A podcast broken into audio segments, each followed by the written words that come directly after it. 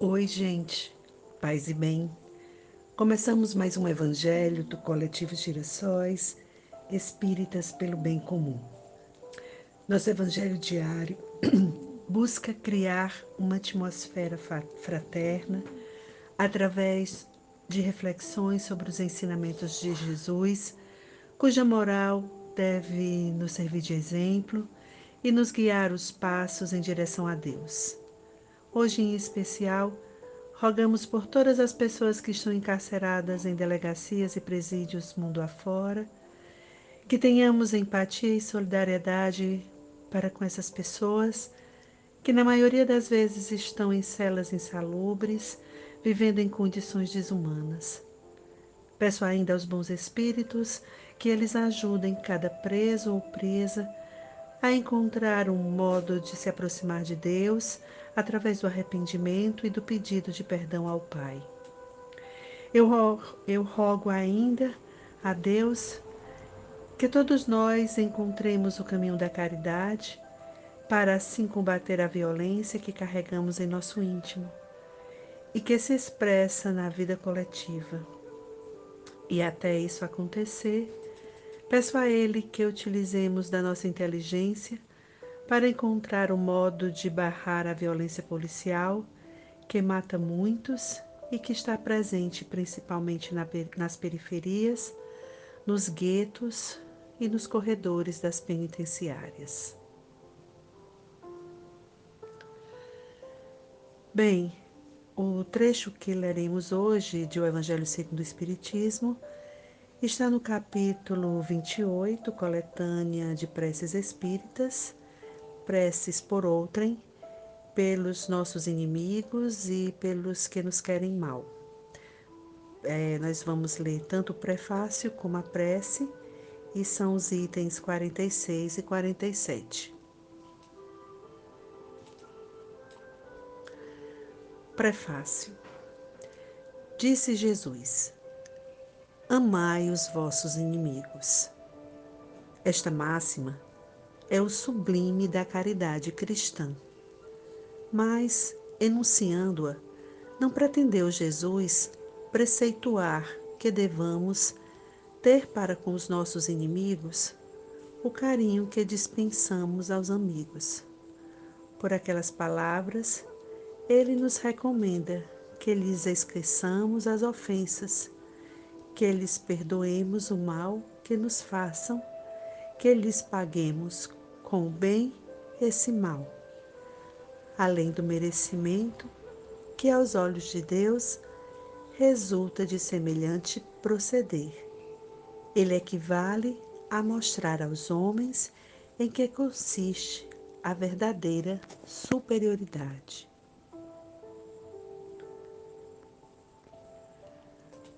Ao ler a explicação de Kardec neste prefácio, eu entendo que amar é realmente um aprendizado e que a gente precisa estar dispostos a viver este aprendizado. Jesus, ao nos apresentar esta proposta, que é talvez a proposta mais revolucionária que já foi feita à humanidade, a proposta de amar os nossos inimigos, ele queria provocar em nós a necessidade do perdão, de perdoar nossos inimigos e de não lhes desejar o mal. Estas duas atitudes já são, para uma alma orgulhosa e magoada, um passo difícil de dar. Então, quem consegue não guardar mágoas, quem consegue não querer vingança, nem as pequenas vinganças em relação aos seus desafetos, já está se permitindo a olhar o outro de maneira diferente e dar os primeiros passos para iniciar o aprendizado do verdadeiro amor. E quando é possível, além de não desejar o mal e perdoar, conseguir pagar o mal com o bem, isso é um sinal muito claro de que esta pessoa conquistou algum progresso, porque venceu alguma barreira do próprio orgulho. Por isso ele fala sobre superioridade moral. É, eu sei que esse caminho ele não é fácil e eu sei também que é um caminho longo para nós que somos tão imperfeitos. Exatamente por ser um caminho longo, é que a gente precisa iniciá-lo o mais rápido possível, de preferência hoje, de preferência agora. Porque a gente só vai conseguir percorrê-lo se a gente der o primeiro passo. É, agora imagina como como deve ser orar por alguém que você tem certeza de que não gosta de você. Alguém que te persegue. Não deve ser fácil. Mas a gente a gente tem que tentar. E eu acho que agora é um bom momento para a gente tentar. Então eu convido cada um de vocês a pensar naquela pessoa que por alguma razão nutre algum sentimento ruim por nós. E eu convido a rezarmos juntos pelos nossos inimigos e pelos que nos querem mal.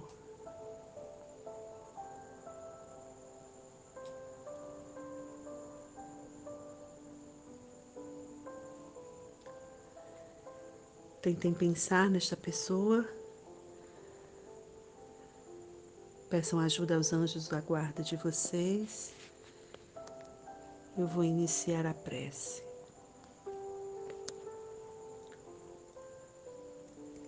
Meu Deus,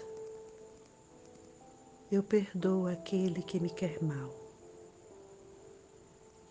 Eu perdoo o mal que ele me fez e o que me quis fazer. Como desejo, me perdoes e também ele me perdoe as faltas que eu haja cometido. Se o colocaste no meu caminho como prova para mim, faça-te a tua vontade, Senhor.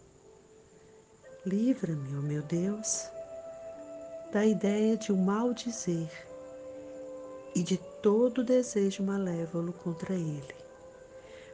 Faze que jamais me alegre com as desgraças que lhe cheguem, nem me desgoste com os bens que lhe poderão ser concedidos, a fim de não macular minha alma por pensamentos indignos de um cristão.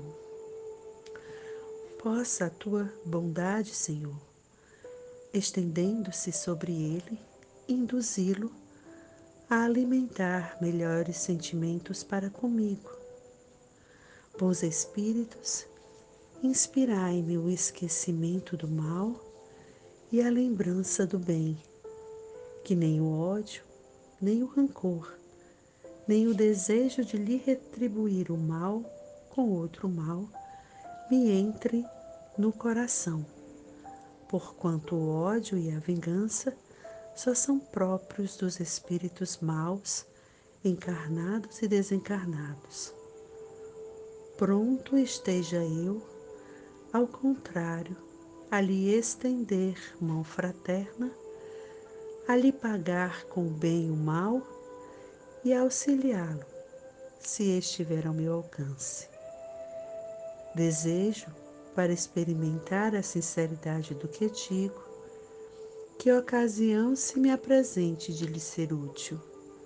Mas, sobretudo, meu Deus, preserva-me de fazê-lo por orgulho ou ostentação, abatendo com uma generosidade humilhante, o que me acarretaria a perda do fruto da minha ação pois nesse caso eu mereceria me fossem aplicadas essas palavras do Cristo: já recebeste a tua recompensa. Assim seja. Que o nosso coração não se endureça diante dos espinhos, dos desafetos e do desamor Com esta oração, terminamos aqui o Evangelho do Coletivo Girassóis Espíritas pelo Bem Comum.